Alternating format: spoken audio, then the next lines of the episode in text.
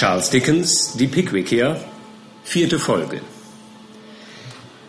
Mr. Samuel Pickwick hatte auf einer Sitzung des nach ihm benannten Junggesellenclubs mit einem Vortrag über die Teiche von Hampstead nebst einigen Bemerkungen über die Theorie des Froschsprungs solche Bewunderung hervorgerufen, dass man beschloss, diesen gelehrten Mann auf Reisen seine für die Wissenschaft bahnbrechenden Beobachtungen vervollständigen zu lassen.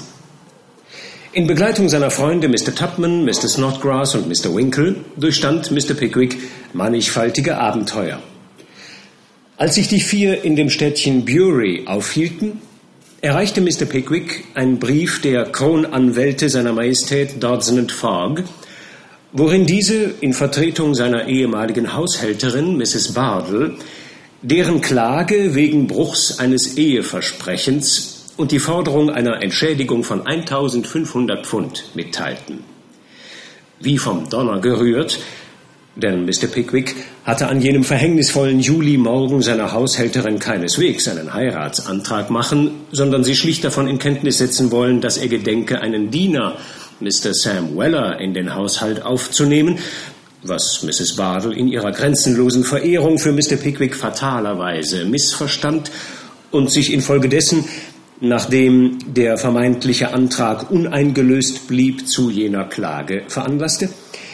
Wie vom Donner gerührt, reiste also Mr. Pickwick umgehend nach London zurück, wo er die Anwälte Dodson Fogg aufsuchte, um schließlich jedoch nur feststellen zu können, dass die Klage nicht mehr abzuwenden war und er sich wohl oder übel einen eigenen Anwalt nehmen müsse, den er in Mr. Perker fand.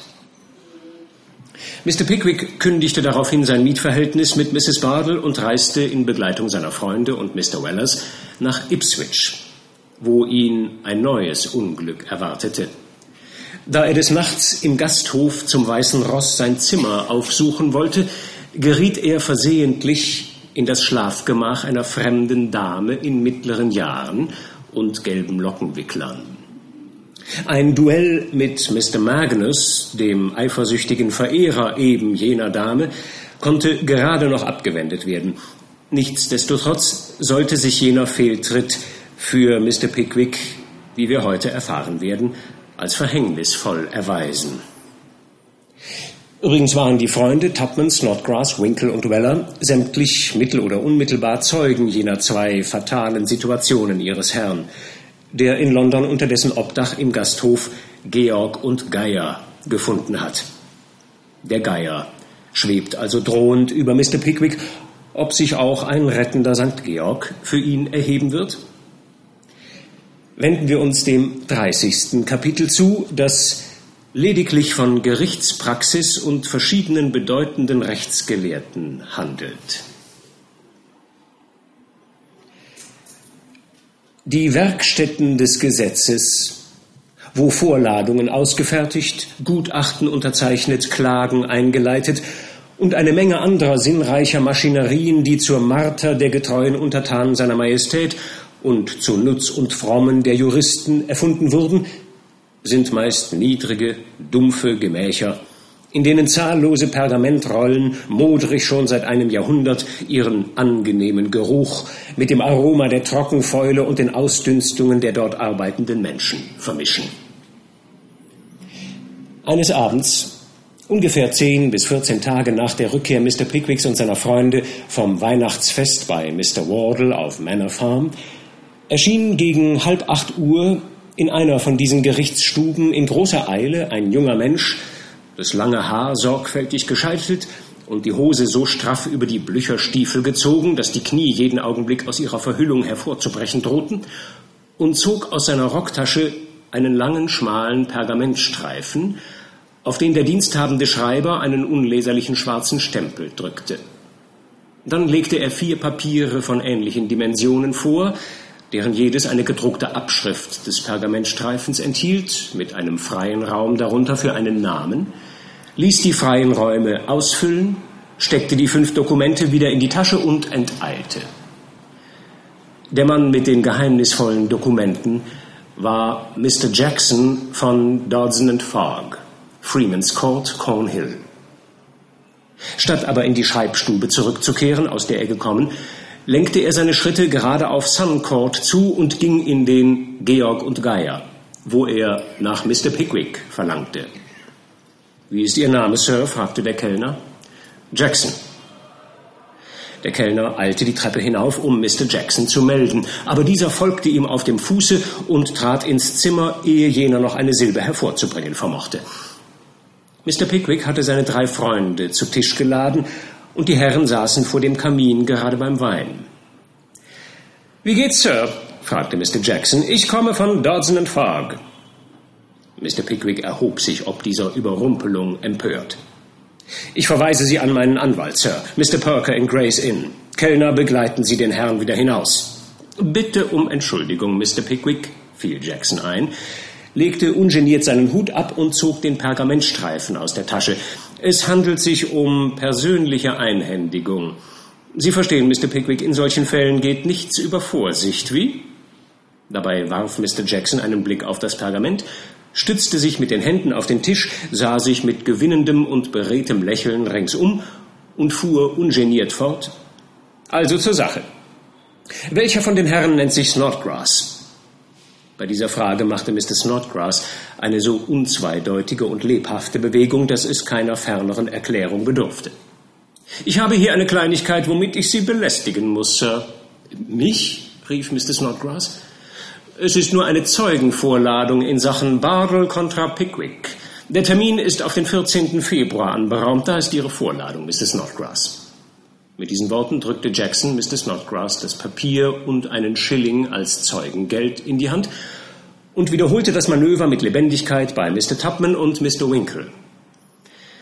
Sie werden mich vielleicht für aufdringlich halten, fuhr er fort, aber ich muss noch nach jemandem fragen. Ich habe hier noch den Namen Samuel Weller stehen, Mr. Pickwick. Schicken Sie nach meinem Diener, Kellner, befahl Mr. Pickwick und bot Mr. Jackson einen Stuhl an. Ich vermute, Sir, Ihre Prinzipale haben die Absicht, durch das Zeugnis meiner eigenen Freunde Beweismaterial für meine angebliche Schuld gegen mich zu sammeln? Eine verfängliche Frage, Mr. Pickwick, erwiderte Jackson kopfschüttelnd, kann wirklich nicht dienen. Perkers Leute müssen den Zweck dieser Vorladungen schon selbst erraten. Wenn es ihnen nicht gelingt, so müssen sie eben warten, bis die Sache verhandelt wird. Mr. Pickwick warf einen Blick höchsten Widerwillens auf seinen unwillkommenen Gast und würde wahrscheinlich Fluch und Verdammnis auf die Häupter der Herren Dodson und Fogg herabgerufen haben, hätte ihn nicht in diesem Augenblick Sams Eintritt unterbrochen. Samuel Weller? fragte Mr. Jackson. Eine von den größten Wahrheiten, so sie vermutlich seit vielen Jahren gesagt haben, versetzte Sam in gelassenem Ton. Hier ist eine Subpöna für Sie, Mr. Weller. Was heißt das in unserer Muttersprache? Hier ist das Original, fuhr Jackson fort, ohne sich auf die verlangte Erklärung einzulassen, und hielt das Pergament hin. So, so, das also ist ein Original, sagte Sam. Na, das freut mich aber. Da fällt mir ja ordentlich ein Stein vom Herzen. Und hier ist ein Schilling von Dodson Fogg. Ungemein nett von Dodson Fogg, wo Sie mir so wenig kennen, mir ein Präsent zu schicken. Es erreift mir ja ganz wunderbar. Bei diesen Worten rieb sich Mr. Weller theatralisch mit dem Rockärmel das rechte Augenlid. Mr. Jackson, da er sich seiner Vorladungen entledigt hatte und nichts weiter zu sagen wusste, drehte sich wortlos auf dem Absatz um und kehrte in die Kanzlei zurück, um Rapport zu erstatten. Mr. Pickwick schlief in dieser Nacht wenig. An den Prozess auf eine so unangenehme Weise erinnert. Er frühstückte am folgenden Morgen bei Zeiten und machte sich in Sams Begleitung auf den Weg zu Mr. Perker. Sam, sagte er, also am 14. nächsten Monats soll die Sache zur Verhandlung kommen. Tja, ist ein merkwürdiges Zusammentreffen, oder, Sir? Wieso merkwürdig? 14. Februar, Valentinstag, Sir. Sehr geeigneter Tag für eine Gerichtsverhandlung wegen Bruch eines Eheversprechens. Mr. Wellers Anspielung rief nicht das geringste Lächeln auf seines Herrn Gesicht hervor. In der Wohnung Mr. Perkers angekommen, wurden Mr. Pickwick und sein Diener Zeugen eines für die Arbeitsweise der Anwälte aufschlussreichen Gesprächs. Mr. Lawton Perkers Assistent unterhielt sich gerade zwischen Tür und Angel mit einem schlecht gekleideten, erbärmlich aussehenden Klienten in Stiefeln, aus denen die Zehen hervorguckten, und Handschuhen ohne Fingerspitzen. Das eingefallene und abgehärmte Gesicht des Mannes trug die Spuren der Entbehrung und des Leidens, ja beinahe der Verzweiflung. Er war sich seiner Armut offenbar sehr bewusst, denn er trat bei Mr. Pickwicks Kommen in den Schatten der Treppe zurück. Das ist sehr, sehr misslich, hörte ihn Mr. Pickwick seufzen. Tja, sehr, erwiderte Lauten. Äh, soll ich ihm etwas ausrichten? Wann glauben Sie wohl, dass er zurückkommen wird? Ganz unbestimmt. In dieser Woche kommt er nicht mehr zurück. Und ob in der nächsten ist fraglich. Wenn Perker einmal verreist ist, so beeilt er sich mit seiner Rückkehr nie besonders. Er ist verreist? fragte Mr. Pickwick. Ach, wie ärgerlich. Nein, nein, nein, nein, bleiben Sie nur, Mr. Pickwick, sagte Lauten. Ich habe einen Brief an Sie und zwinkerte Mr. Pickwick zu, als der Fremde gerade zur Seite blickte. Also, was soll ich ausrichten, Mr. Watty? Oder wollen Sie wieder vorsprechen? Bitten Sie Mr. Parker, er möge so liebenswürdig sein, zu hinterlassen, was in meiner Sache geschehen sei. Ich bitte Sie um Gottes Willen, vergessen Sie es nicht, Mr. Lawton. Nein, nein, ich werde es nicht vergessen. Treten Sie ein, Mr. Pickwick. Guten Morgen, Mr. Watty. Schöner Tag zum Spazierengehen, nicht wahr? Und schlug dem Klienten die Tür vor der Nase zu. Ach, also einen solchen lästigen Bankrottier hat es, glaube ich, seit Erschaffung der Welt nicht gegeben, rief er und warf seine Feder mit der Miene eines schwer gekränkten Mannes auf den Tisch. Seine Sachen liegen noch nicht vier Jahre bei Gericht, und ich will verdammt sein, wenn er uns nicht jede Woche zweimal mit Urgenzen quält. Bitte herein, Mr. Pickwick. Perker ist selbstverständlich zu Hause und wird Sie gleich empfangen. Damit ging er in das Studierzimmer seines Prinzipals und meldete Mr. Pickwick an. Ach, mein lieber Herr, rief der kleine Mr. Perker und sprang von seinem Stuhle auf. Was gibt's denn Neues in unserer Angelegenheit? Wieder etwas von unseren Freunden in Freeman's Court? Ach, es sind rührige Leute, sehr rührig, ich versichere Ihnen und der kleine Mann nahm mit wichtiger Miene eine Prise Tabak, um dadurch der Rührigkeit der Herren Dodson und Fogg seine Huldigung darzubringen. Große Spitzbuben sind es, sagte Mr. Pickwick. Na, na, na, wie man's nimmt. Nun, wir wollen nicht über Worte streiten, denn natürlich kann man von Ihnen nicht erwarten, dass Sie die Sache mit den Augen des Fachmanns ansehen. Aber wir haben auch alles getan, was zu tun war. Ich habe den Prokurator Snubbin gewonnen. Aha, ist der gut? fragte Mr. Pickwick. Gut? Beim Himmel, mein lieber Herr. Snubbin ist einer der renommiertesten Sachwalter überhaupt. Hat dreimal mehr zu tun als irgendein Advokat, ist bei allen Gerichtssachen beteiligt. Unter uns gesagt, bei uns Leuten vom Fach heißt es immer, der Prokurator Snubbin führe den Gerichtshof an der Nase herum. Dodson Fogg haben meine drei Freunde als Zeugen vorgeladen, erzählte Mr. Pickwick. Ach, das war nicht anders zu erwarten, meinte Perker. Wichtige Zeugen haben Sie in einer delikaten Situation gesehen. Aber sie fiel doch absichtlich in Ohnmacht. Sie fiel mir absichtlich in die Arme. Sehr wahrscheinlich, mein lieber Herr, und sehr natürlich. Aber wie das beweisen? Sie haben auch meinen Diener vorgeladen. Ah, Mr. Sam? War auch zu erwarten, mein lieber Herr, auch zu erwarten. Sie mussten das tun. Und Mr. Perker schnippte einige verirrte Schnupftabakskörner von seiner Hemdkrause. Trotz seiner Verstimmung musste Mr. Pickwick bei dem Gedanken an ein Auftreten Sams vor Gericht für einen Augenblick lächeln. Dann aber fasste er sich wieder. Was sollen wir nun anfangen? Es steht uns nur ein Weg offen, mein lieber Herr, erwiderte Perker, nämlich die Zeugen mit Querfragen zu verwirren, Snubbins Beredsamkeit zu vertrauen, dem Richter Sand in die Augen zu streuen und auf die Geschworenen zu bauen. Und gesetzt, der Spruch fiele gegen mich aus? Mr. Perker lächelte, nahm gemächlich wieder eine Prise, zuckte die Achseln und beobachtete ein bedeutungsvolles Schweigen. Sie glauben also, dass ich in diesem Falle die Entschädigung zahlen müsste? Ich fürchte ja. Dann gestatten Sie mir, Ihnen meinen unabänderlichen Entschluss kundzutun, Mr. Perker, dass ich durchaus keine Entschädigung zu zahlen gedenke. Durchaus keine. Nicht ein Pfund. Nicht ein Penny von meinem Gelde soll den Weg in Dodson Forbes Taschen finden. Das ist mein wohlüberlegter und unwiderruflicher Entschluss. Ganz recht, mein lieber Herr, ganz recht. Sie müssen das am besten wissen. Natürlich. Wo wohnt Prokurator Snubbin? In Lincoln's Inn, Old Square. Ich möchte ihn sogleich sprechen. Prokurator Snubbin sprechen? Mein lieber Herr, wo denken Sie hin? Sowas ist noch nie vorgekommen, ohne dass die Konsultationsgebühr vorher entrichtet und die Audienz anberaumt wurde. Es geht durchaus nicht, mein lieber Herr, durchaus nicht. Aber Mr. Pickwick hatte es sich nun einmal in den Kopf gesetzt, dass es nicht nur gehen könne, sondern dass es sogar gehen müsse. Und die Folge davon war, dass er zehn Minuten, nachdem er die Versicherung erhalten, es könne unmöglich sein, von Mr. Perker in das Vorzimmer des großen Prokurators Nubbin geführt wurde.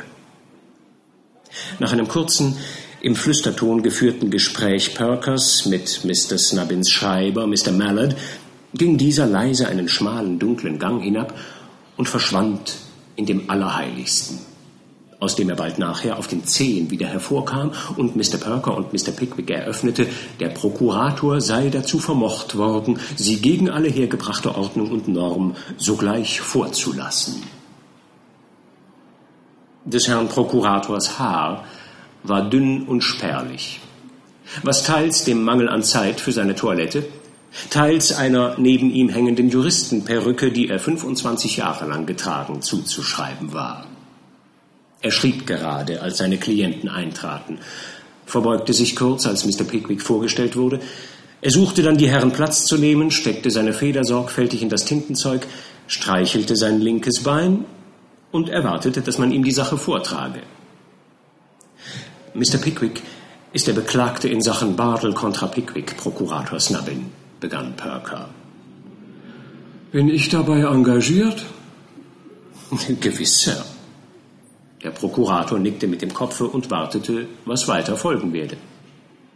Mr. Pickwick wünschte mit Ihnen zu sprechen, Prokurator Snubbin, um Ihnen zu versichern, dass er ausdrücklich in Abrede stellt, der gegnerischen Partei den geringsten Anlass zur Klagführung gegeben zu haben und dass er gar nicht vor Gericht aufträte, wenn er es nicht mit reinem Gewissen und mit der festen Überzeugung, auch nicht das Mindeste verschuldet zu haben, tun könne. Ich glaube, Ihrer Ansicht richtig Ausdruck verliehen zu haben, Mr. Pickwick? Ganz richtig.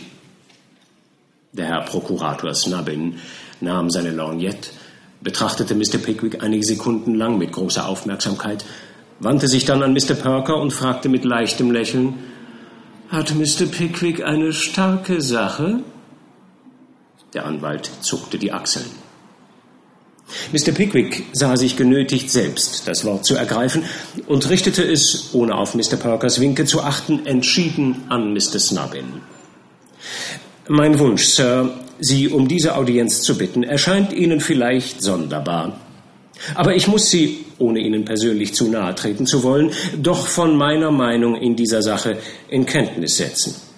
Herren von Ihrem Fach, Sir, sehen immer nur die schlechteste Seite der menschlichen Natur. All ihre Streitsucht, all ihre Böswilligkeit und Gehässigkeit entschleiert sich vor ihnen, und sie sind demgemäß geneigt, das mögliche Schlechte stets für möglich zu halten, auch im Falle eines Klienten, zu dessen Verteidigung sie aufgerufen sind. Und ich wünsche daher dringend, in dem, was mein Freund Mr. Perker gesagt hat, dass ich nämlich an der Treulosigkeit, die mir zur Last gelegt wird, gänzlich unschuldig bin, genau verstanden zu werden.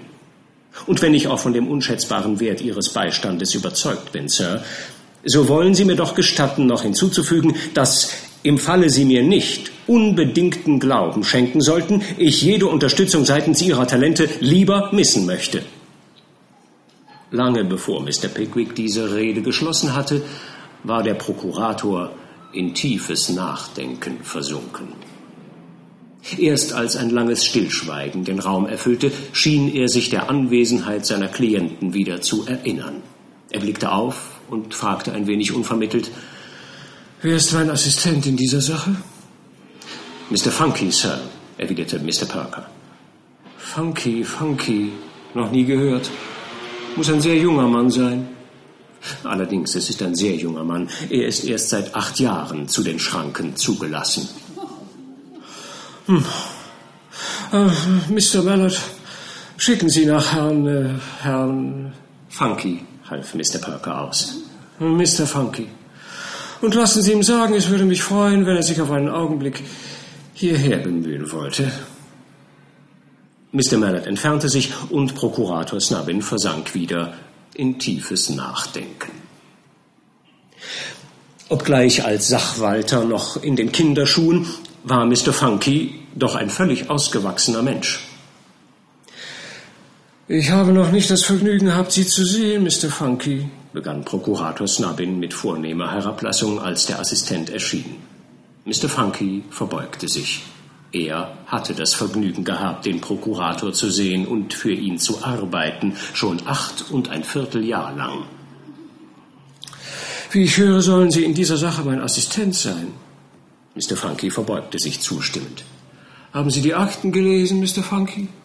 Mr. Funky errötete und machte abermals eine tiefe Verbeugung. Das ist Mr. Pickwick. Der Prokurator deutete mit seiner Feder auf den Beklagten. Mr. Funky machte eine Verbeugung gegen Mr. Pickwick und verneigte sich dann wieder gegen den Prokurator. Sie gehen vielleicht mit Mr. Pickwick und, äh, und hören sich an, was er Ihnen mitzuteilen hat. Wir werden natürlich eine Konferenz darüber halten später. Mit dieser Andeutung, dass er jetzt lange genug aufgehalten worden sei, hielt der Prokurator Snubbin für einen Augenblick seine Lorgnette ans Auge, machte nach allen Seiten eine leichte Verbeugung und vertiefte sich wieder in die vor ihm liegenden Akten eines endlosen Prozesses, der über die Sperrung eines unbegangenen Fußpfades handelte. 33. Kapitel das einzig und allein einem ausführlichen und wahrheitsgetreuen Bericht über die denkwürdige Gerichtsverhandlung in Sachen Bardell contra Pickwick gewidmet ist.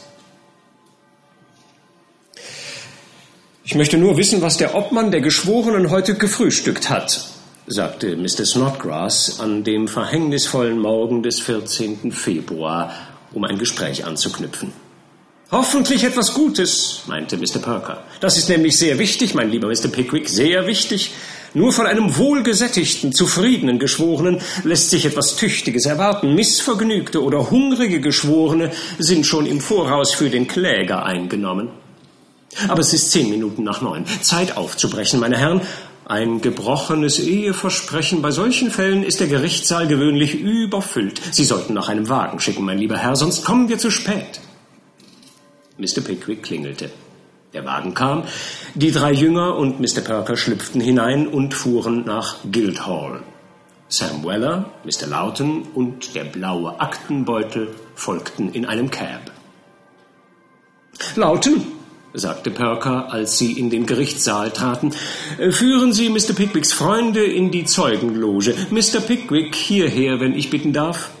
Dabei fasste der kleine Mann Mr. Pickwick am Rockärmel und führte ihn zu einer niedrigen Bank, gerade unter dem Pult des königlichen Prokurators. Mr. Pickwick folgte in großer Unruhe und überschaute den ganzen Saal. Es hatten sich bereits eine bunte Schar von Zuschauern auf der Galerie und zahlreiche Exemplare von Herren mit Perücken auf der Anwaltsbank eingefunden, die jene lustige und reiche Mannigfaltigkeit an Backenbärten und Nasen darboten, durch die der englische Advokatenstand mit Recht so berühmt ist. Zu Mr. Pickwicks großem Befremden hatte sich die ganze Zunft in kleine Gruppen zerteilt, in denen man so gleichgültig wie möglich über die Tagesneuigkeiten plauderte, als wenn gar kein Rechtsstreit verhandelt werden sollte. Eine Verbeugung Mr. Funkys zog Mr. Pickwicks Aufmerksamkeit auf sich, und er hatte sie kaum erwidert, als Prokurator Snubbin erschien, gefolgt von Mr. Mallard, der einen gewaltigen karmesinroten Beutel auf den Tisch legte und, nachdem er Perker die Hand gedrückt hatte, sich entfernte. Es kamen dann noch zwei oder drei Prokuratoren herein, unter ihnen einer mit einem dicken Bauch und einem roten Gesicht, der Mr. Snubbin freundlich zunickte und zu ihm sagte, ein schöner Morgen heute. Wer ist der Herr mit dem roten Gesicht, der unserem Anwalt zunickte und sagte, es sei ein schöner Morgen? flüsterte Mr. Pickwick. Das ist der Herr Prokurator Buzzfuzz, erwiderte Perker, der erste Sachwalter der Gegenpartei. Der Herr hinter ihm heißt Skimpin und ist sein Assistent. Mr. Pickwick war eben im Begriff, mit großer Empörung zu fragen, wie Prokurator Buzzfuzz, der gegnerische Anwalt, die Unverschämtheit haben könne, zu Prokurator Snubbin, seinem eigenen Sachwalter, zu sagen, es sei ein schöner Morgen, als er durch ein allgemeines Aufstehen der Anwälte und ein lautes Stillegebot von Seiten der Gerichtsdiener daran gehindert wurde. Er sah sich um und bemerkte, dass soeben der Richter eingetreten war. Mr. Starley war so kugelrund, dass man nichts als Gesicht und Bauch zu sehen glaubte. Nachdem er sich gravitätisch gegen die Advokaten und die Advokaten sich gegen ihn verbeugt hatten, streckte er die kurzen Beine unter das Pult und legte seinen kleinen dreispitzigen Hut auf die Tischplatte, dass man nichts mehr von ihm sehen konnte als zwei wässrige Äuglein und ein breites, rosenfarbiges Gesicht, das zur Hälfte unter einer großen, höchst possierlichen Perücke hervorblickte. Kaum hatte er seinen Sitz eingenommen, als die Gerichtsdiener mit gebieterischem Ton im Saale und auf der Galerie Schweigen geboten. Als dies geschehen war, rief ein schwarz gekleideter Gentleman die Namen der Geschworenen auf. Richard Upbridge. Hier, meldete sich ein Gewürzkrämer. Thomas Groffin. Hier, erwiderte ein Apotheker. Nehmen Sie das Buch, meine Herren. Sie sollen also treulich und gewissenhaft untersuchen. Ich bitte den Gerichtshof um Nachsicht, unterbrach der Apotheker, ein hagerer Mann von gelber Gesichtsfarbe. Aber ich hoffe, der Gerichtshof wird mich für dieses Mal entschuldigen. Aus was für Gründen, Sir? fragte Richter Starley. Ich habe keinen Gehilfen im Geschäft, Milord. Da kann ich Ihnen nicht helfen, Sir. Sie sollten sich einen anschaffen.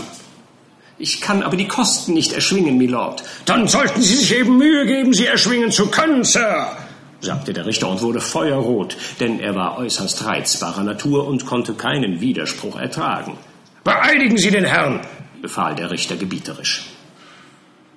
Mr. Pickwick betrachtete den Apotheker mit Gefühlen des tiefsten Abscheus, als im Hintergrund des Saales eine Bewegung entstand und unmittelbar darauf wurde begleitet von den Herren Dodson und Fogg, Mrs. Bartle in schmachtendem Zustande hereingeführt. Am anderen Ende derselben Bank, auf der Mr. Pickwick saß, wurde ihr ein Platz angewiesen. Sodann erschienen Mrs. Cluppins und Mrs. Sanders, Freundinnen der Klägerin, und führten den jungen Master Tom Bartle herein. Beim Anblick ihres Kindes fuhr Mrs. Bardell auf und küsste es wie wahnsinnig. Aber sofort versank sie aufs Neue in einen Zustand hysterischen Traumwachens und fragte, wo sie denn eigentlich sei. Ein fein ausgedachter Plan, flüsterte Perker Mr. Pickwick zu. Kapitalburschen, dass diese Dodson Fork wirklich eine vortreffliche Effektberechnung für die Geschworenen. Bardell kontra Pickwick, las der schwarz gekleidete Gentleman laut von der Liste ab.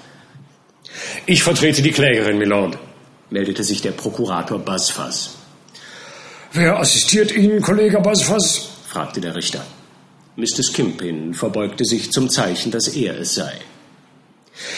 Ich bin für den Beklagten erschienen, Milord, sagte Prokurator Snubbin. Und wer ist Ihr Assistent, Kollege Snubbin? Mr. Funky, Milord. Ah, Mr. Monkey, ich hatte noch nie das Vergnügen, den Namen des Herrn zu hören. Mr. Funky verbeugte sich und lächelte, der Richter verbeugte sich ebenfalls und lächelte. Also beginnen wir, sagte der Richter. Die Gerichtsdiener geboten abermals Stillschweigen und Mr. Skimpin schritt zur Darstellung der Vorgeschichte, wobei er die ihm bekannten besonderen Umstände gänzlich für sich behielt, sich nach drei Minuten widersetzte und die Geschworenen ganz auf derselben hohen Stufe der Erleuchtung beließ wie zuvor. Sodann erhob sich Prokurator Basfaz mit all der Majestät und Würde, die die ernste Natur der Verhandlung erheischte, zupfte seinen Mantel und seine Perücke zurecht und begann seine Rede an die Geschworenen. Er fing mit der Erklärung an, dass ihm während seiner ganzen Praxis ja, vom ersten Augenblicke an, als er sich auf das Studium und die Ausübung des Rechtes verlegt hatte, noch nie ein Fall vorgekommen sei, der ihn so im Innersten ergriffen und mit einem solch klaren Bewusstsein der auf ihm lastenden Verantwortlichkeit erfüllt habe. Einer Verantwortlichkeit, unter deren Gewicht er erlegen wäre, hätte ihn nicht die feste Überzeugung aufrechterhalten, dass die Sache der Wahrheit und Gerechtigkeit oder mit anderen Worten die Sache seiner auf eine schmähliche Art getäuschten Klientin bei den edelgesinnten und einsichtsvollen zwölf Herren, die er vor sich sehe, obsiegen müsse. Sie haben von meinem gelehrten Kollegen vernommen, fuhr Prokurator Basfas fort, dass es sich hier um den Bruch eines Eheversprechens handelt und ein Schadenersatz von 1500 Pfund beansprucht wird. Die Klägerin, meine Herren, die Klägerin ist Witwe. Ja, meine Herren, Witwe. Der selige Mr. Bardell schlummerte, nachdem er sich viele Jahre lang als Wächter der königlichen Einkünfte, der Achtung und des Vertrauens seines Souveräns erfreut, sanft in eine andere Welt hinüber, um sich im Jenseits die Ruhe und den Frieden zu suchen, die ein Zollhaus hienieden nimmermehr gewähren kann. Bei dieser pathetischen Beschreibung vom Hinscheiden Mr. Bardels, der in Wahrheit in einem Wirtshauskeller mit einer Bierkanne erschlagen worden war, bebte die Stimme des Anwalts. Kurze Zeit vor seinem Tode erblickte er noch sein Ebenbild in Gestalt eines Söhnleins. Und mit diesem Söhnlein, dem einzigen Liebespfand von ihrem entschlafenen Gatten, zog sich Mrs. Bardell von der Welt zurück, suchte die Abgeschiedenheit und Ruhe der Goswell Street und hängte dort an ihrem Fenster eine Anzeige aus des Inhalts, möblierte Zimmer für einen ledigen Herrn zu vermieten. Ich muss die Aufmerksamkeit der Herren Geschworenen auf die wörtliche Abfassung dieses Dokuments lenken. Möblierte Zimmer für einen ledigen Herrn zu vermieten.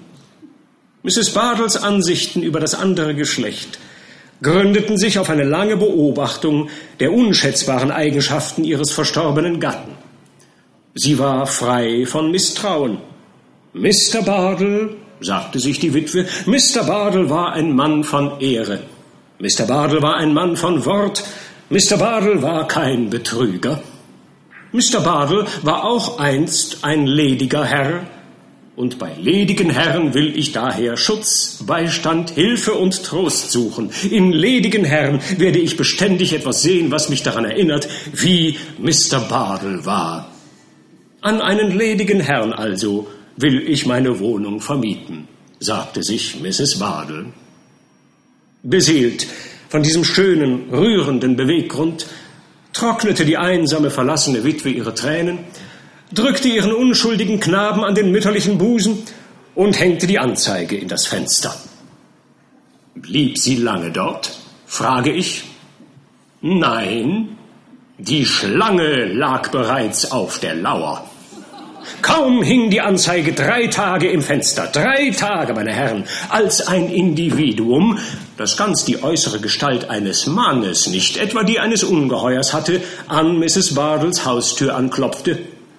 Er erkundigte sich, mietete die Wohnung und nahm am nächstfolgenden Tage Besitz davon. Und dieser Mann war Pickwick. Pickwick, der Beklagte. Von diesem Pickwick werde ich nicht viel sagen. Das Thema bietet nicht sehr viel Anziehendes, und ich bin nicht der Mann, so wenig wie Sie, meine Herren, bei der Betrachtung empörender Herzlosigkeit und systematischer Verworfenheit mit Lust zu verweilen. Hier fuhr Mr. Pickwick heftig auf, Perker hielt ihn jedoch zurück. Ich sage systematische Verworfenheit, meine Herren, fuhr Prokurator Baswas fort und schien Mr. Pickwick mit seinen Blicken durchbohren zu wollen. Ich werde Ihnen nachweisen, meine Herren Geschworenen, dass Pickwick zwei Jahre lang fortwährend ohne Unterbrechung im Hause Mrs. Bardels gewohnt hat. Ich werde Ihnen nachweisen, dass ihn Mrs. Bardell diese ganze Zeit über bediente, auf jede Art für seine Behaglichkeit sorgte, für ihn kochte, sein Weißzeug zur Wäscherin schickte, es flickte, mit einem Wort, dass sie sich seines vollkommensten Vertrauens erfreute. Ich werde Ihnen ferner nachweisen, dass er Ihrem kleinen Knaben manchmal einen halben Penny, einige Male sogar sechs Pence schenkte, und ich werde Ihnen durch eine Zeugin, deren Aussage mein gelehrter Herr Kollege nicht zu bestreiten imstande sein wird, dartun, dass er einmal den Knaben auf den Kopf tätschelte und Nachdem er ihn gefragt, ob er viele Marmeln, wie ich höre, eine besondere Art von Steinkugeln, gewonnen habe, sich der bemerkenswerten Äußerung bediente, würde es dich freuen, wenn du wieder einen Vater bekämest. Und ich werde Ihnen schließlich beweisen, dass er eines Tages, als er vom Lande zurückkehrte, meiner Klientin in nicht misszuverstehenden Worten und Ausdrücken einen Heiratsantrag machte, wobei er freilich die besondere Vorsicht gebrauchte, bei dem feierlichen Versprechen selbst Zeugen auszuschließen. Aber, meine Herren, ich bin imstande, durch das Zeugnis von dreien seiner eigenen Freunde zu erhärten, dass man ihn an demselbigen Morgen antraf, wie er eben die Klägerin in seinen Armen hielt und ihre Aufregung durch Schmeicheleien und Liebkosungen zu beschwichtigen suchte. Besonders der letzte Teil der Rede brachte einen sichtlichen Eindruck auf das Publikum hervor. Der Prokurator zog sodann zwei schmale Papierstreifen aus der Tasche und fuhr fort. Und nun, meine Herren, nur noch ein Wort. Es sind zwischen den Parteien zwei Briefe gewechselt worden. Briefe, deren Handschrift der Beklagte als die seinige anerkennen muss und deren Inhalt von höchster Wichtigkeit ist. Diese Briefe werfen ein helles Licht auf den Charakter dieses Mannes. Es sind nicht etwa offene, beredte Episteln, die die Sprache leidenschaftlicher Liebe atmen, nein, es sind versteckte, schlaue, zweideutige Mitteilungen, die aber glücklicherweise mehr Aufschlüsse geben, als wären sie in der glühendsten Sprache und in den poetischsten Bildern abgefasst. Briefe, die man mit argwöhnischem Auge betrachten muss. Briefe, durch die Pickwick offenbar etwaige dritte Personen, denen sie vielleicht in die Hände hätten geraten können, hinters Licht zu führen und auf eine falsche Spur zu leiten beabsichtigte. Lassen Sie mich den ersten vorlesen. Garraway um 12 Uhr. Liebe Mrs. B. Koteletts und Tomatensauce. Ihr Pickwick. Was soll man davon denken, meine Herren? Koteletts und Tomatensauce. Ihr Pickwick. Koteletts. Gütiger Gott. Und Tomatensauce. Meine Herren, darf das Glück einer gefühlvollen und arglosen Frau durch so elende Chiffrierkunstgriffe in den Schmutz und unter die Füße getreten werden? Das zweite Billett hat gar kein Datum, wodurch es schon von vornherein verdächtig wird. Es lautet, Liebe Mrs. B., ich werde erst morgen nach Hause kommen. Eile mit Weile. Und dann folgt noch der sehr bemerkenswerte Zusatz, Machen Sie sich keine Sorgen wegen der Wärmflasche. Die Wärmflasche. Wie, meine Herren? Wer macht sich denn Sorgen wegen einer Wärmflasche? Ein harmloses, nützliches und komfortables Hausgerät. Warum wird Mrs. Bardell so angelegentlich ersucht, sich wegen der Wärmflasche keine Sorgen zu machen, wenn diese nicht, was hier offenbar der Fall ist, ein heimliches Liebesfeuer bedeuten soll? Dass der Beklagte sodann in schändlicher Weise und mit erheblichen Folgen für den Seelenfrieden meiner Klientin auszutreten, sich befleißigte. Hier hielt es der gelehrte Redner für ratsam, vor Schluss seines Vortrags noch ein wenig auf die Rührung der Geschworenen einzuwirken. Alle Hoffnungen und Aussichten meiner Klientin sind seitdem vernichtet. Und es ist keine bloße Redewendung, wenn ich sage, dass es um ihr Fortkommen geschehen ist die Anzeige hängt nicht mehr am Fenster und es wohnt kein Herr im Hause. Düsteres Schweigen herrscht jetzt in dieser Wohnung. Selbst die Stimme des Knaben ist verhallt. Seine kindlichen Spiele machen ihm kein Vergnügen mehr, da seine Mutter beständig weint. Seine Marmeln sind ihm gleichgültig geworden. Aber Mr. Pickwick, meine Herren, Pickwick der mitleidslose Zerstörer dieser häuslichen Oase in der Wüste der Goswell Street, Pickwick, der mit seiner herzlosen Tomatensauce und seiner Wärmflasche heute vor Ihnen erscheint. Pickwick erhebt noch immer mit frecher Schamlosigkeit sein Haupt und blickt ohne Reue auf die Verwüstung hin, die er angerichtet hat. Eine Geldentschädigung, meine Herren, eine bedeutende Geldentschädigung ist die einzige Strafe, womit Sie ihn belegen, der einzige Ersatz, den Sie meiner Klientin gewähren können. Um diese Geldentschädigung nun wende ich mich hiermit an eine erleuchtete, großherzige, gewissenhafte, leidenschaftslose, mitfühlende und einsichtsvolle Jury von gebildeten Mitbürgern. Mit dieser schönen Wendung setzte sich Prokurator Basfas nieder Und Richter Starley erwachte. Sodann rief Mr. Skimpin, der Assistent Prokurator Basfas, die Zeugin der Anklage, Mrs. Elizabeth Kloppins, in den Zeugenstand. Mrs. Kloppins schluchzte und seufzte, dass es einen Stein hätte erweichen können. Ja, es stellten sich sogar beunruhigende Symptome einer herannahenden Ohnmacht ein, denn sie konnte, wie sie später sagte, ihre Gefühle kaum bewältigen. Mrs. Clappins, redete Prokurator Basfas ihr zu, ich bitte Sie, beruhigen Sie sich. Mrs. Clappins beruhigte sich. Mrs. Clappins, fragte Prokurator Basfas sodann, erinnern Sie sich an einem gewissen Morgen des vergangenen Juli in einem Hinterstübchen Mrs. Bardles gewesen zu sein, als sie eben das Zimmer Mr. Pickwicks abstaubte? Ja, Milord, und meine Herren Geschworenen, ich erinnere mich. Was hatten Sie denn im Hinterstübchen zu schaffen, Madame? unterbrach der kleine Richter. Milord und meine Herren Geschworenen, ich will Ihnen nicht täuschen. Ich war dort, ohne dass Mrs. Bardell es gewusst hat. Ich war nämlich gerade mit einem kleinen Korb ausgegangen, um drei Pfund rote Kartoffeln zu kaufen. Ich wohne ja in der Nachbarschaft. Als ich die Haustür der Mrs. Bardell hab offen gesehen. Ich bin also hineingegangen, meine Herren, um ihr einen guten Morgen zu wünschen, bin aber in Gedanken die Treppen auf und in das Hinterzimmer gegangen.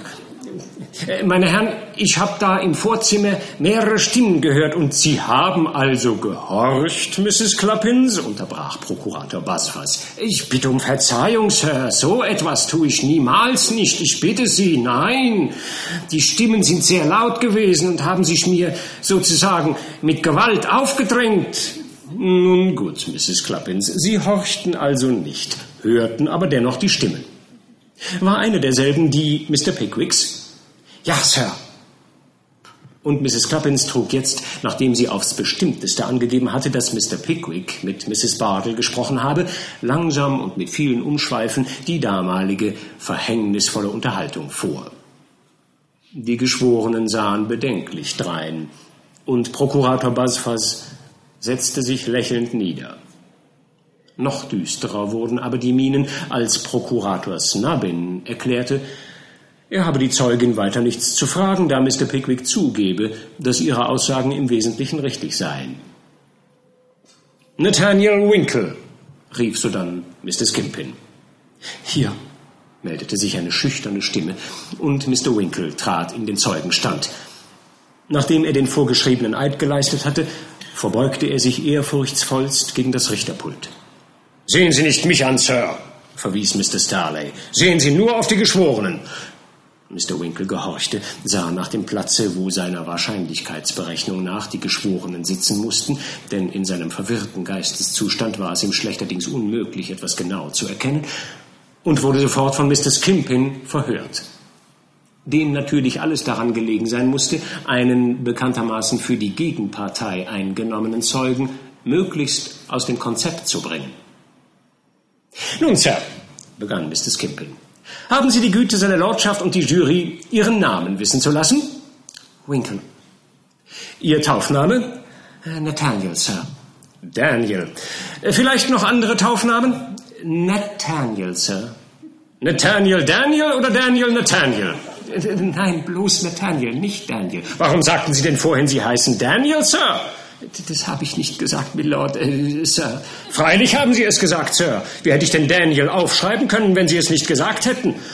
Mr. Winkle hat ein kurzes Gedächtnis, sagte Mr. Skimpin mit einem bedeutsamen Blick nach den Geschworenen. Ich denke aber, wir werden Mittel finden, es aufzufrischen. Der arme Mr. Winkle verneigte sich und gab sich alle Mühe, unbefangen zu erscheinen, gewann aber in seiner Verlegenheit weit eher das Aussehen eines in flagranti ertappten Taschendiebs. Mr. Winkle, soviel ich weiß, sind Sie ein vertrauter Freund Mr. Pickwicks des Angeklagten, nicht wahr? Wenn ich mich in diesem Augenblick recht erinnere, so kenne ich Mr. Pickwick beinahe. Ich muss bitten, Mr. Winkle, dass Sie keine ausweichenden Antworten geben. Sind Sie ein vertrauter Freund des Angeklagten oder nicht? Ich wollte soeben sagen, das wollen Sie meine Frage beantworten, Sir. Wenn Sie nicht antworten, so lasse ich Sie einsperren, Sir, fiel der kleine Richter ein. Nun also, Sir, ja oder nein? Ja, ich bin's. Natürlich sind Sie es. Warum haben Sie es nicht gleich gesagt, Sir? Vielleicht kennen Sie auch die Klägerin. Wie, Mr. Winkle? Nein, ich kenne sie nicht. Das heißt, gesehen habe ich sie schon. So, Sie kennen sie nicht, aber Sie haben sie gesehen. Ich meine damit, dass ich nicht genauer mit ihr bekannt bin, sie aber gesehen habe, wenn ich Mr. Pickwick in der Goswell Street besuchte. Wie oft haben Sie sie gesehen, Sir? Wie, wie oft? Ja, Mr. Winkle, wie oft? Ich will Ihnen die Frage ein Dutzend Mal wiederholen, wenn Sie es wünschen, Sir. Sir, es ist mir leider rein unmöglich zu sagen, wie oft ich Mrs. Bardell gesehen habe. 25 Mal? Gewiss, vielleicht auch öfter. 100 Mal?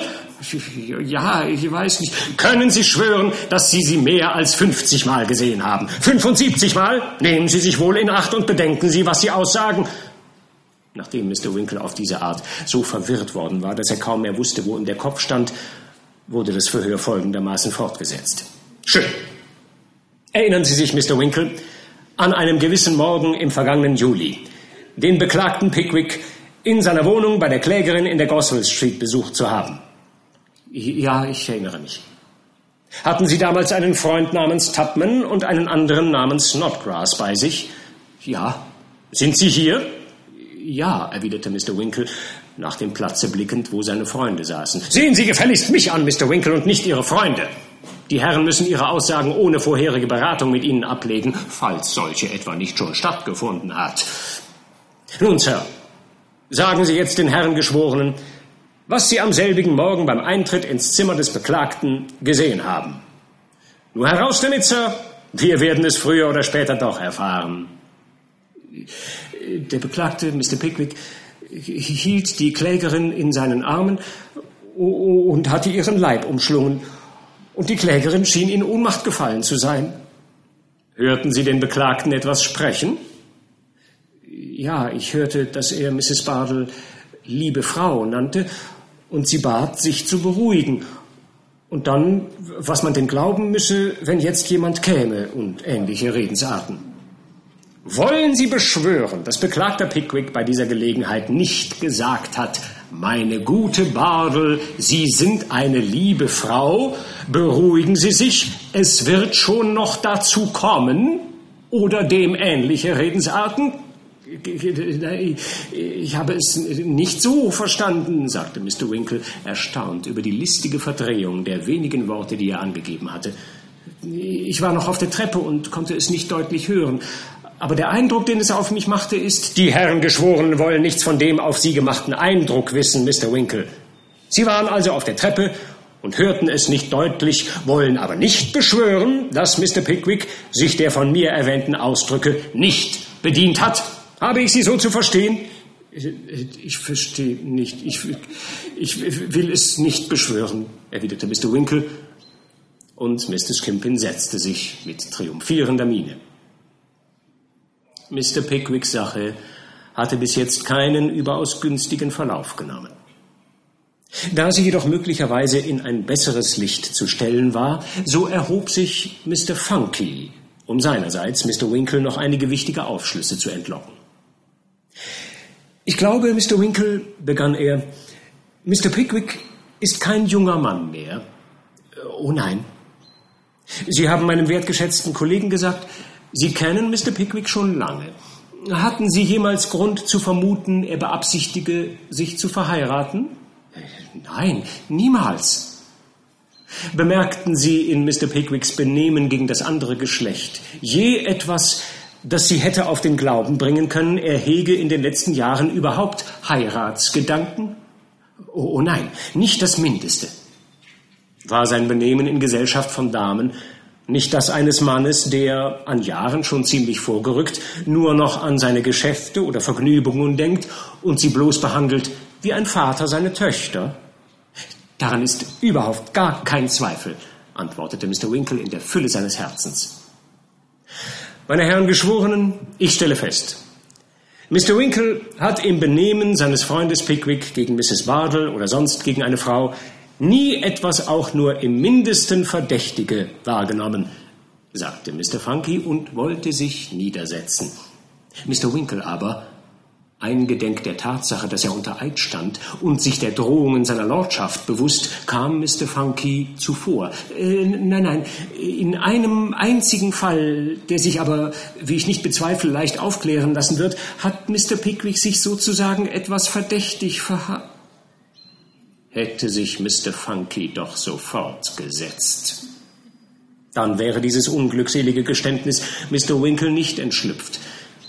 Dieser war sich augenblicks der Tragweite seiner fatalen Bemerkung bewusst und wollte panikartig den Zeugenstand verlassen. Doch Prokurator Buzzfuzz ergriff sofort das Wort. Bleiben Sie, Mr. Winkle, bleiben Sie hier.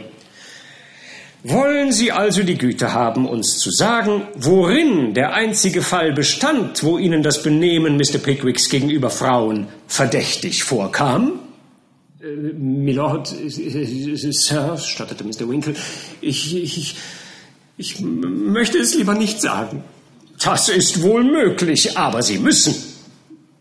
Unter dem tiefsten Stillschweigen der ganzen Versammlung erklärte Mr. Winkle mit stockender Stimme, der einzige unbedeutende Vorfall, der Verdacht erregen könne, sei, dass man Mr. Pickwick einmal um Mitternacht im Schlafzimmer einer Dame in mittleren Jahren gefunden habe, und so viel er wisse, sei infolge dieser Entdeckung die projektierte Heirat besagter Dame rückgängig gemacht worden. Jetzt können Sie die Zeugenloge verlassen, Sir, sagte Prokurator Basfas und ließ sich triumphierend rücklings in seinen Stuhl fallen, während die Sachwalter Mr. Pickwicks sämtlich in sich zusammensanken und die Gesichter in ihren Händen vergruben. Mr. Winkle verließ augenblicklich den Gerichtssaal und rannte wie besessen nach dem Georg und Geier, allwo der Kellner ihn einige Stunden nachher jammervoll stöhnend und mit dem Kopf in den Sofakissen entdeckte. Tracy Tubman und Augustus Snodgrass wurden hierauf nacheinander in die Zeugenloge gerufen und beide mussten die Aussage ihres unglücklichen Freundes wohl oder übel bestätigen. Als vorletzter Zeuge wurde Susanna Sanders aufgerufen. Sie habe, erklärte sie, immer gesagt und geglaubt, Mr. Pickwick werde Mrs. Bardell eines Tages heiraten. Sie wisse, dass nach der Ohnmachtsgeschichte im Juli die ganze Nachbarschaft von nichts anderem gesprochen habe. Sie habe es Mrs. Muddery, die eine Mangel besitze, und Mrs. Bunkin, die Weißnäherin, mehr als einmal sagen hören. Und sie habe auch gehört, wie Mr. Pickwick das Kind gefragt habe, ob es sich freuen würde, wenn es wieder einen Vater bekäme. Sie glaube zudem, Mrs. Bardell sei an jenem Julimorgen deshalb in Ohnmacht gefallen, weil Mr. Pickwick in sie gedrungen sei, den Hochzeitstag zu bestimmen. Sie erinnere sich noch, dass sie, die Zeugin seiner Zeit, wie tot niedergefallen sei, als ihr jetziger Gatte sie gebeten hatte, den Hochzeitstag festzusetzen, und sie glaube, dass sich jedem anständigen Frauenzimmer unter ähnlichen Umständen ebenso ergehen müsse. Sie habe ferner gehört, wie Mr. Pickwick den Knaben wegen seiner Marmeln gefragt habe. Sie könne aber beim besten Willen ja nicht einmal unter Eid zugeben, was der Unterschied zwischen einem Stein und einer Marmel sei. Auf weitere Fragen des Richters erzählte sie noch, sie habe während ihres Brautstandes auch Liebesbriefe von ihrem jetzigen Gatten erhalten. Mr. Sanders habe sie in seiner Korrespondenz zwar oft eine Ente genannt, niemals aber Koteletts oder Tomatensoße. Er habe aber Enten für sein Leben gern gegessen und sie hielte es nicht für unmöglich, dass er, wenn er ebenso gern Koteletts oder Tomatensoße gegessen hätte, sie in seiner Zärtlichkeit auch so genannt haben würde. Damit wurde Mrs. Sanders entlassen und Prokurator Basfas rief nach Mr. Samuel Weller. Samuel Weller befand sich im Zeugenstand, als sein Name kaum ausgesprochen war. Er legte lässig die Arme auf das Geländer und ließ mit großer Unbefangenheit und Heiterkeit seinen Blick über die Herren Anwälte schweifen. Wie heißen Sie? fragte der Richter. Sam Weller, Milord. Schreibt man Sie mit einem V oder mit einem W? Kommt ganz auf den Geschmack von dem Schreibenden an, Milord. Ich selbst habe bloß ein paar Mal in meinem Leben Veranlassung gehabt, meinen Namen zu schreiben, aber ich habe immer ein V gemacht. Nun, Mr. Weller, begann Prokurator Basifas. Ich glaube, Sie stehen im Dienst, Mr. Pickwicks, der hier der Beklagte ist. Ich stehe allerdings im Dienst dieses Gentleman, und es ist ein sehr guter Dienst. Wenig zu tun und recht viel zu kriegen, was? Mr. Weller, erinnern Sie sich irgendeines besonderen Umstandes von dem Morgen her, wo der Beklagte Sie in seine Dienste nahm? Jawohl, Sir. Haben Sie die Güte, den Geschworenen zu sagen, was es war? Ich bekam an diesem Morgen einen neuen Anzug, meine Herren Geschworenen. Und das war für mich in den Tagen ein sehr einschneidendes Ereignis. Nehmen Sie sich in Acht, Sir, rief der Richter. Genau so sagte damals auch Mr. Pickwick, Milord. Und ich nahm mir mit dem Anzug auch sehr in Acht. Sehen Sie nur, wie ich ihn geschont habe, Milord. Wollen Sie also sagen, Mr. Weller, nahm Prokurator Basfas wieder das Wort, dass Sie nichts davon gesehen haben, wie die Klägerin ohnmächtig in den Armen des Beklagten lag, was die Zeugen vorhin bereits ausführlich zugegeben haben? Habe wirklich nichts gesehen. Ich war im Young, bis man mir rief. Und als ich in die Stube kam, war die alte Dame schon nicht mehr da. Sie waren im Gang und haben nichts von dem gesehen, was vorging. Haben Sie nicht ein paar Augen im Kopf, Mr. Weller? Jawohl, habe ich ein paar Augen im Kopf. Eben drum. Wenn ich ein paar Vergrößerungsgläser von Extrajüte drin hätte, dann wäre mir ein leichtes gewesen, durch eine eichene Tür hindurch zu gucken. Aber da bloß ein paar einfache Ohren sind, ist mein Gesichtskreis leider beschränkt. Nach einer kurzen Beratung mit Dodson Fogg wandte sich Mr. Buzzfuzz abermals an Sam und sagte, mit Mühe seinen Ärger verbeißend, Jetzt, Mr. Weller, werde ich Ihnen, wenn Sie gestatten, eine Frage über einen anderen Punkt vorlegen. Ganz wie Ihnen beliebt, Sir. Erinnern Sie sich noch im vergangenen November einmal bei Nacht zu Mrs. Bardell gegangen zu sein? Oh ja, recht gut. So. Sie erinnern sich dessen also, Mr. Weller. Ich dachte mir doch, wir würden am Ende noch etwas von Ihnen erfahren. Habe ich mir auch gedacht, Sir. Ja, gut. Sie gingen ohne Zweifel zu ihr, um mit ihr ein bisschen über den Prozess zu sprechen. Was, Mr. Weller? Ich ging hin, um die restliche Miete zu bezahlen. Aber wir haben dann allerdings auch über den Prozess gesprochen, ja? Aha. Sie sprachen auch über den Prozess. Und? Was wurde denn nun über den Prozess gesprochen? Ja, also, nach ein paar unwichtigen Bemerkungen von den zwei tunfesten Frauenzimmern, wo sie vorhin befragt haben, haben die Damen in großer Bewunderung äh, über das ehrenwerte Benehmen der Herren Dodson und Fogg, die hier neben Ihnen sitzen, gesprochen. Aha. Die Damen haben also mit großem Lob von dem ehrenhaften Benehmen der Herren Dodson und Fogg, den Sachwaltern der Klägerin, gesprochen. Ja, sie sagten, es sei doch sehr schön von den beiden, dass sie den Prozess auf Spekulation übernommen haben und sich nicht bezahlen lassen wollen, außer wenn Mr. Pickwick verurteilt wird. Bei dieser höchst unerwarteten Antwort wurden die Herren Dodson und Fogg feuerrot, beugten sich zu Prokurator Basfas und flüsterten ihm hastig etwas ins Ohr. Äh, Sie haben vollkommen recht, Milord, sagte Prokurator Basfas mit erzwungener Ruhe. Es äh, ist durchaus nutzlos, äh, von der unverbesserlichen Dummheit dieses Zeugen irgendeinen Aufschluss zu erwarten. Ich will den Gerichtshof nicht länger damit aufhalten, dass ich noch mehr Fragen an ihn richte. Sie können gehen, Sir. Ach, hat keiner von den Herren Lust, mir noch was zu fragen? Ich nicht, Mr. Weller, danke Ihnen, antwortete Prokurator Snubbin. Sie können sich entfernen. Sam trat demgemäß ab, nachdem er der Sache der Herren Dodson Fogg den größtmöglichen Schaden zugefügt, über Mr. Pickwick aber so wenig wie möglich ausgesagt hatte, was beides von Anfang an seine Absicht gewesen war. Prokurator Snubbin hielt jetzt eine sehr lange und nachdrucksvolle Rede zugunsten des Beklagten an die Geschworenen, worin er dem Lebenswandel und Charakter Mr. Pickwicks das größte Lob angedeihen ließ. Er versuchte klarzulegen, dass die vorgelegten Billets sich lediglich auf Mr. Pickwicks Mittagessen bzw. auf die Vorbereitungen zu seinem Empfang bezogen, als er von einer ländlichen Exkursion zurückkehrte. Mit der Wärmflasche sei nichts anderes als eine Wärmflasche gemeint gewesen. Kurz, er tat für Mr. Pickwick sein Möglichstes, und mehr kann man bekanntlich auch vom Besten nicht verlangen. Mr. Starley resümierte sodann in der althergebrachten und üblichen Form und ließ allgemeine Bemerkungen mit einfließen, wie zum Beispiel, wenn Mrs. Bardell recht habe, so sei es sonnenklar, dass Mr. Pickwick Unrecht habe, und wenn die Geschworenen die Aussagen der Mrs. Kloppins glaubwürdig fänden, so müssten sie ihnen Glauben schenken. Wenn sie überzeugt seien, dass ein Eheversprechen nicht gehalten worden sei, so würden sie der Klägerin eine angemessene Entschädigung zuerkennen. Wenn sie dagegen glaubten, das Eheversprechen habe überhaupt nicht stattgefunden, so würden sie den Beklagten vollkommen freisprechen. Die Geschworenen zogen sich hierauf in ihr Beratungszimmer zurück und der Richter begab sich auf sein Privatbüro, um sich an einer Hammelskeule und einem Glas Champagner zu erlaben. Es verstrich eine ängstliche Viertelstunde. Die Jury kam zurück und der Richter wurde hereingeholt. Mr. Pickwick setzte seine Brille auf und starrte mit heftig klopfendem Herzen auf den Vorsitzenden. Meine Herren, fragte das schwarz gekleidete Individuum, haben Sie sich über Ihren Ausspruch geeinigt? Ja, antwortete der Vorsitzende. Für wen haben Sie sich entschieden, meine Herren? Für die Klägerin oder den Beklagten? Für die Klägerin. Welche Entschädigung erkennen Sie ihr zu? 750 Pfund.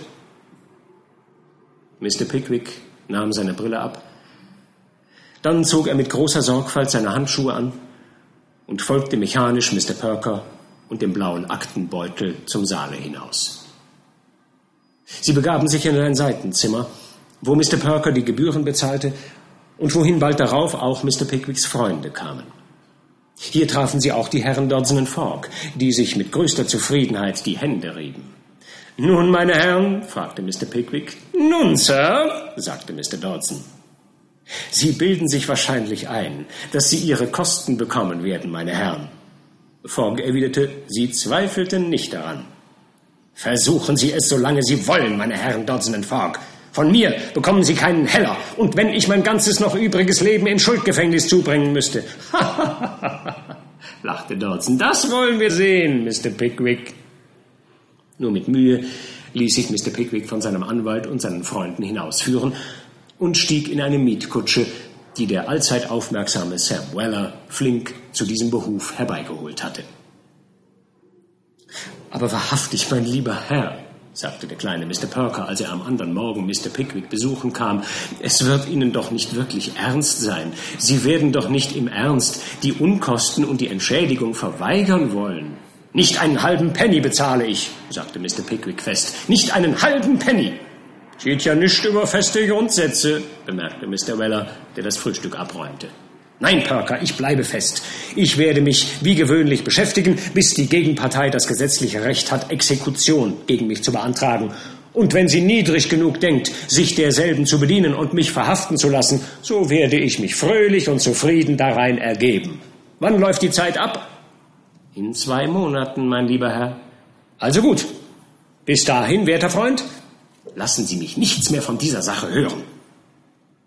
Und jetzt, fuhr Mr. Pickwick fort und wandte sich mit vergnügtem Lächeln und funkelnden Augen an seine Freunde, jetzt handelt es sich bloß darum, wohin begeben wir uns?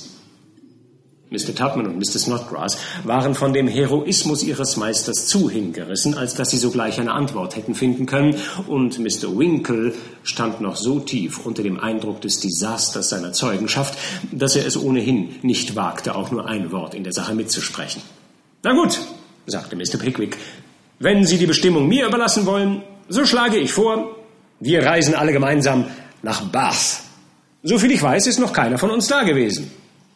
Es war wirklich so.